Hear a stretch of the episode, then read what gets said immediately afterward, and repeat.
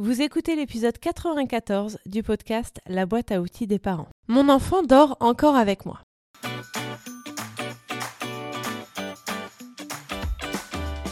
Bonjour, je m'appelle Juliette Cerceau et je suis ravie de vous accueillir sur la boîte à outils des parents. Je suis coach parental et coach de vie certifié. La boîte à outils des parents, c'est le podcast dédié aux parents d'enfants de la naissance à l'adolescence. Chaque mardi, je vous donne des outils concrets, applicables facilement et immédiatement pour vivre une parentalité plus épanouie. C'est un point commun que j'ai avec mes coachés. Beaucoup d'entre eux me disent que leur enfant dort avec eux alors que ce n'est pas normal, entre guillemets, ou qu'ils veulent avoir la paix et mieux dormir, sans oublier de retrouver de l'intimité avec leur conjoint ou leur conjointe. Mes enfants ne dorment plus avec moi, mais mon fils l'a fait jusqu'à un peu moins de trois ans, donc c'est une problématique que je connais très bien. J'ai pas mal souffert du normal. Ce n'est pas normal que ton fils dorme avec toi. Et il va dormir avec toi jusqu'à quand? Jusqu'à ses 18 ans? Et tu es trop maman poule, tu es trop fusionnel, et ton mari, il n'a pas envie d'être tranquille? J'ai entendu ça des centaines de fois, sans compter les regards réprobateurs que j'ai dû subir. Bon, moi, à cette époque-là, je n'étais pas encore coach parental, donc j'essayais juste de survivre, si je puis dire. Je voulais que mon fils dorme dans son lit, plus pour les autres que pour moi d'ailleurs. Mais en même temps, j'adorais dormir avec lui. Et puis, c'était surtout le seul moyen pour qu'il dorme, il faut bien l'avouer. Donc, je faisais ce qu'il fallait faire. C'était assez pesant pour moi, sans compter qu'il fallait que je jongle avec ma fatigue pour continuer à vivre une existence assez normale. J'ai donc beaucoup appris grâce à mon fils, et j'ai pu changer les choses avant l'arrivée de ma fille qui a beaucoup mieux dormi que son frère. Pourquoi faudrait-il que les bébés et enfants dorment dans leur chambre? J'évoque déjà cette question dans les épisodes 12 et 13 du podcast consacré au sommeil, mais sous un autre angle. Je voudrais préciser qu'il n'est pas toujours possible pour que les nouveau-nés et enfants dorment dans leur chambre à eux. La maison, le lieu d'habitation ne le permet pas toujours. Dans ces cas-là, la question ne se pose pas. L'expression dormir comme un bébé est fausse et archi fausse. Un bébé fait énormément de bruit quand il dort, donc la première des raisons est de bien dormir sans bruit. La seconde raison est de pouvoir vivre sa vie de parent, c'est-à-dire se coucher, se lever quand on en a envie, et allumer la lumière quand on en a envie, et puis avoir effectivement des moments d'intimité avec son conjoint ou sa conjointe. Pourquoi bébé commence-t-il par dormir dans la chambre de ses parents? À la sortie de la maternité, bébé a quelques jours seulement. Il paraît si fragile. Il a besoin de manger la nuit, donc selon son alimentation et votre organisation, il peut être plus simple de l'avoir à vos côtés. Le réveil est quand même moins important lorsque vous n'avez pas à sortir de votre lit, à traverser le couloir, etc., etc. Il est aussi indiqué dans les recommandations pour lutter contre la mort inattendue du nourrisson que le bébé doit rester proche de ses parents. Et puis aussi parce qu'on a envie de garder la chair de notre chair près de nous, tout simplement, pas forcément pour des raisons pratiques ou par peur, mais parce qu'on en a envie. Et on peut s'autoriser à avoir envie de ça et à le faire. Pourquoi ne serait-ce pas normal de dormir dans la même pièce que son enfant? La normalité est affaire de culture, de personnalité, d'héritage, de société. J'ai beaucoup, beaucoup déculpabilisé que mon fils ait dormi dans ma chambre, comme mon ami pédiatre m'a dit que, en gros, il n'y a que les Occidentaux qui ne dorment pas avec leurs enfants, le reste du globe dort avec ses enfants. Et il n'y a pas les trois quarts du globe qui sont complètement crétins d'avoir dormi avec leurs parents jusqu'à un âge avancé. Pour certains peuples, si les parents ne dorment pas avec l'enfant jusqu'à sa puberté, les esprits vont venir lui voler son âme. Question peur, on est pas mal là. Mais c'est inversé par rapport à notre façon de faire en France.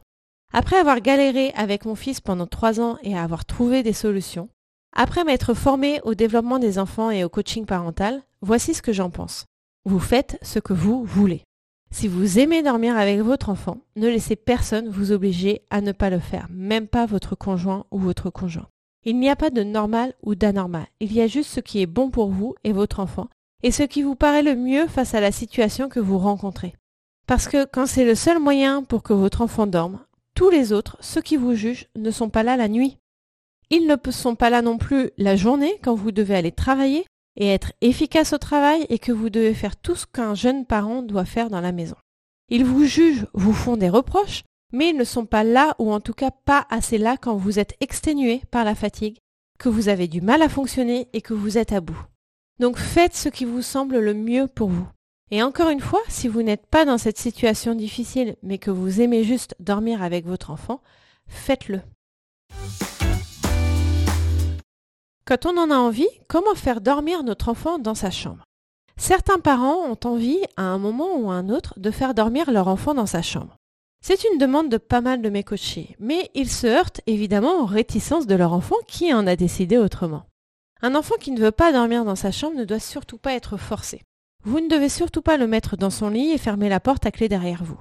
C'est une évidence, mais je préfère le rappeler quand même. Un enfant qui ne veut pas dormir dans sa chambre ne fait pas de caprices. Vous vous rappelez, les caprices n'existent pas. Comme je le dis dans l'épisode 36 du podcast. Il ne vous manipule pas non plus, soit dit en passant. Un enfant qui ne veut pas dormir dans sa chambre a de vraies raisons, même s'il n'arrive pas à les exprimer, même si elles ne sont pas conscientes. Un enfant qui ne veut pas dormir dans sa chambre a besoin de sécurité. Il ne se sent pas sécurisé pour une raison ou pour une autre. Il peut être difficile de trouver cette raison d'ailleurs. Mais vraiment, c'est un enfant qui a une ou des angoisses et qui n'est pas sécurisé. Dormir seul est créateur d'angoisse car l'endormissement est une séparation. Donc si l'enfant s'endort dans le lit des parents lorsqu'ils y sont ou pas, quelque part il n'a pas à se séparer d'eux. C'est plus rassurant pour lui. La sécurisation de l'enfant passe par beaucoup de choses, notamment un amour inconditionnel de ses parents, un cadre sécurisant dont je parle dans l'épisode 8, une absence de punition dont je parle dans l'épisode 19, de la confiance en soi dont je parle dans l'épisode 24, une prise en compte de ses besoins dont je parle dans l'épisode 73, un accueil de ses émotions dont je parle dans l'épisode 4, etc., etc.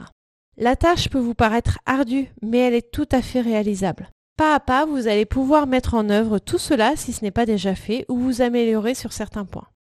L'enfant peut également avoir été sécurisé, mais un événement a fait qu'il a perdu cette sécurité sans que l'on sache vraiment pourquoi ni comment. S'il y a eu des événements importants, on sait tout de suite que ça peut avoir un impact et on va tout mettre en œuvre pour aider notre enfant. Je pense à un deuil, une séparation, une maladie grave. Mais dans la plupart des cas, il s'agit d'un événement bénin comme une courte séparation, un voyage, un maladie type grippe qui vous a cloué au lit pendant quelques jours. Dans ces cas-là, on ne va pas voir venir les difficultés suivantes et on peut avoir du mal à retrouver l'élément déclencheur. Donc vraiment, essayez de trouver l'élément déclencheur pour pouvoir agir dessus. Et puis accompagnez votre enfant comme vous l'accompagnez pour tout, avec bienveillance, calme et empathie. Laissez-lui le droit de prendre son temps pour dormir dans sa chambre. Et laissez-lui le droit de régresser, c'est-à-dire de revenir dans votre chambre à certaines occasions. Par exemple, mon fils qui a bien grandi va vouloir s'endormir dans notre chambre lorsqu'il aura vu un dessin animé ou un film qui lui a fait peur, ou lorsqu'il aura été particulièrement contrarié dans la journée. Il va aussi venir quand il fera des cauchemars. Je suis contente que notre chambre soit pour mon fils son endroit rassurant, et je le remets dans son lit un peu plus tard.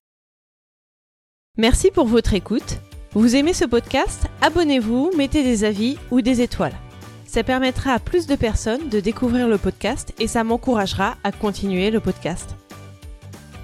Dans les notes de cet épisode, vous trouverez les liens vers mes réseaux sociaux et mon site internet, les liens pour télécharger les guides gratuits et faire le quiz pour savoir quels parents vous êtes et quels épisodes de podcast vous correspondent le plus, le lien vers mon challenge de 10 jours pour une meilleure gestion des écrans en famille, et le lien pour en savoir plus sur l'accompagnement individualisé que je vous propose.